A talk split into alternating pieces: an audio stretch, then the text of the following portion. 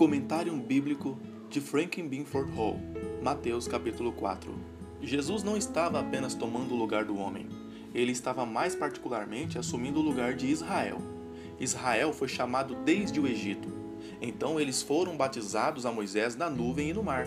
Então entraram no deserto. Acabamos de ver Jesus como o Filho de Deus chamado desde o Egito, e agora ele é batizado. Então, ao abrirmos o capítulo 4, encontramos o Espírito que havia descido sobre ele, o conduzindo diretamente ao deserto, para ser tentado pelo diabo. Aqui encontramos um contraste, pois no deserto, Israel tentou Deus e falhou em tudo. Jesus foi tentado e triunfou em tudo. No entanto, as tentações com as quais o diabo o atacou eram semelhantes às provas de Israel no deserto pois nada há de novo nas táticas do adversário.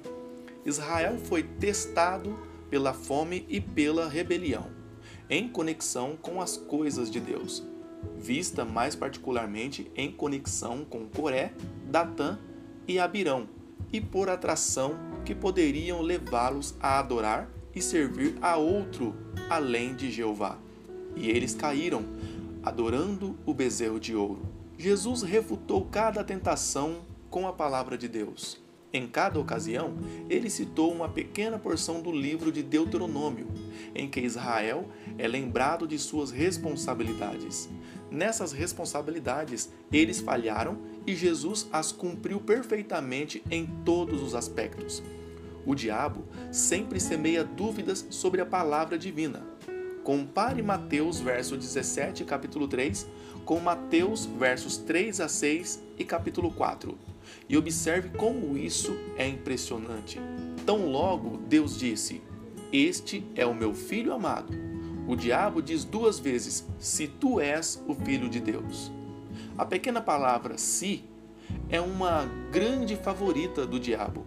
Jesus o enfrentou apropriadamente com a palavra de Deus.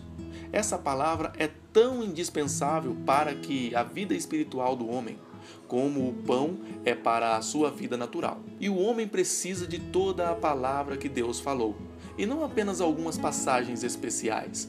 Todos nós estamos encontrando nossa vida espiritual em toda a palavra que sai da boca de Deus. A tentação de Jesus pelo diabo deixa claro, além de qualquer dúvida, que o diabo existe em pessoa.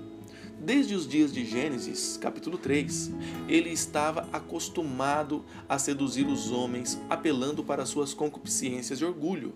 Em Jesus, ele encontrou aquele que não tinha concupiscência nem orgulho e que resistiu a todos os seus ataques pela palavra de Deus.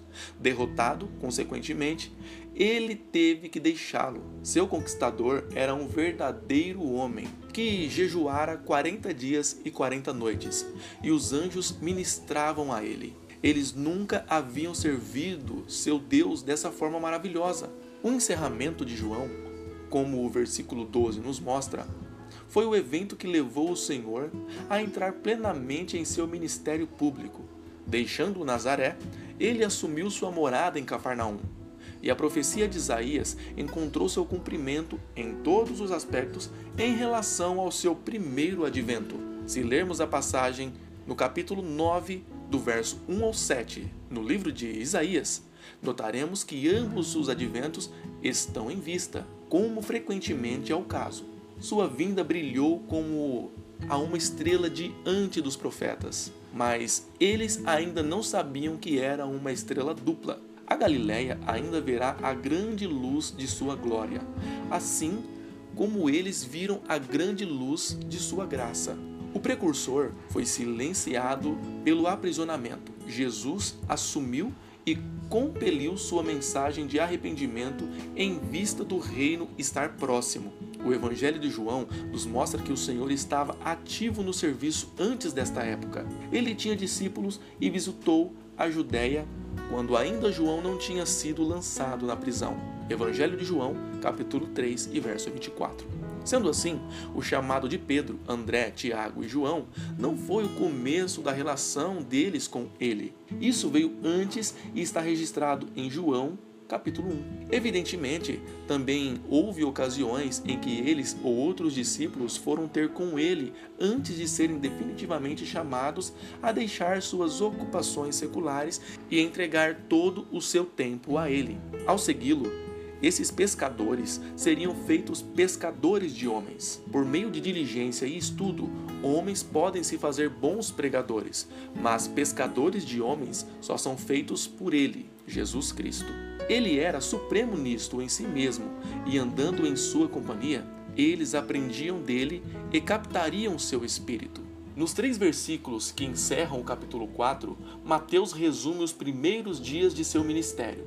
Sua mensagem era: o Evangelho do Reino deve ser distinguido do Evangelho da graça de Deus, que está sendo pregado hoje. Isto tem a morte e ressurreição de Cristo como seu grande tema e anuncia o perdão como o fruto da expiação que ele fez.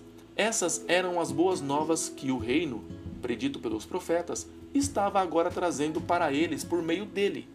Se eles se submetessem à autoridade divina que estava investida nele, o poder do reino estaria ativo em favor deles. Como prova disso, ele mostrou o poder do reino ao curar os corpos dos homens. Todo tipo de mal físico e doença foi removido, a garantia de que ele poderia curar todo mal espiritual. Essa demonstração do poder do reino, juntamente com a pregação do reino, mostrou-se muito atraente e grandes multidões o seguiram. Comentário bíblico de Franklin Binford Hall.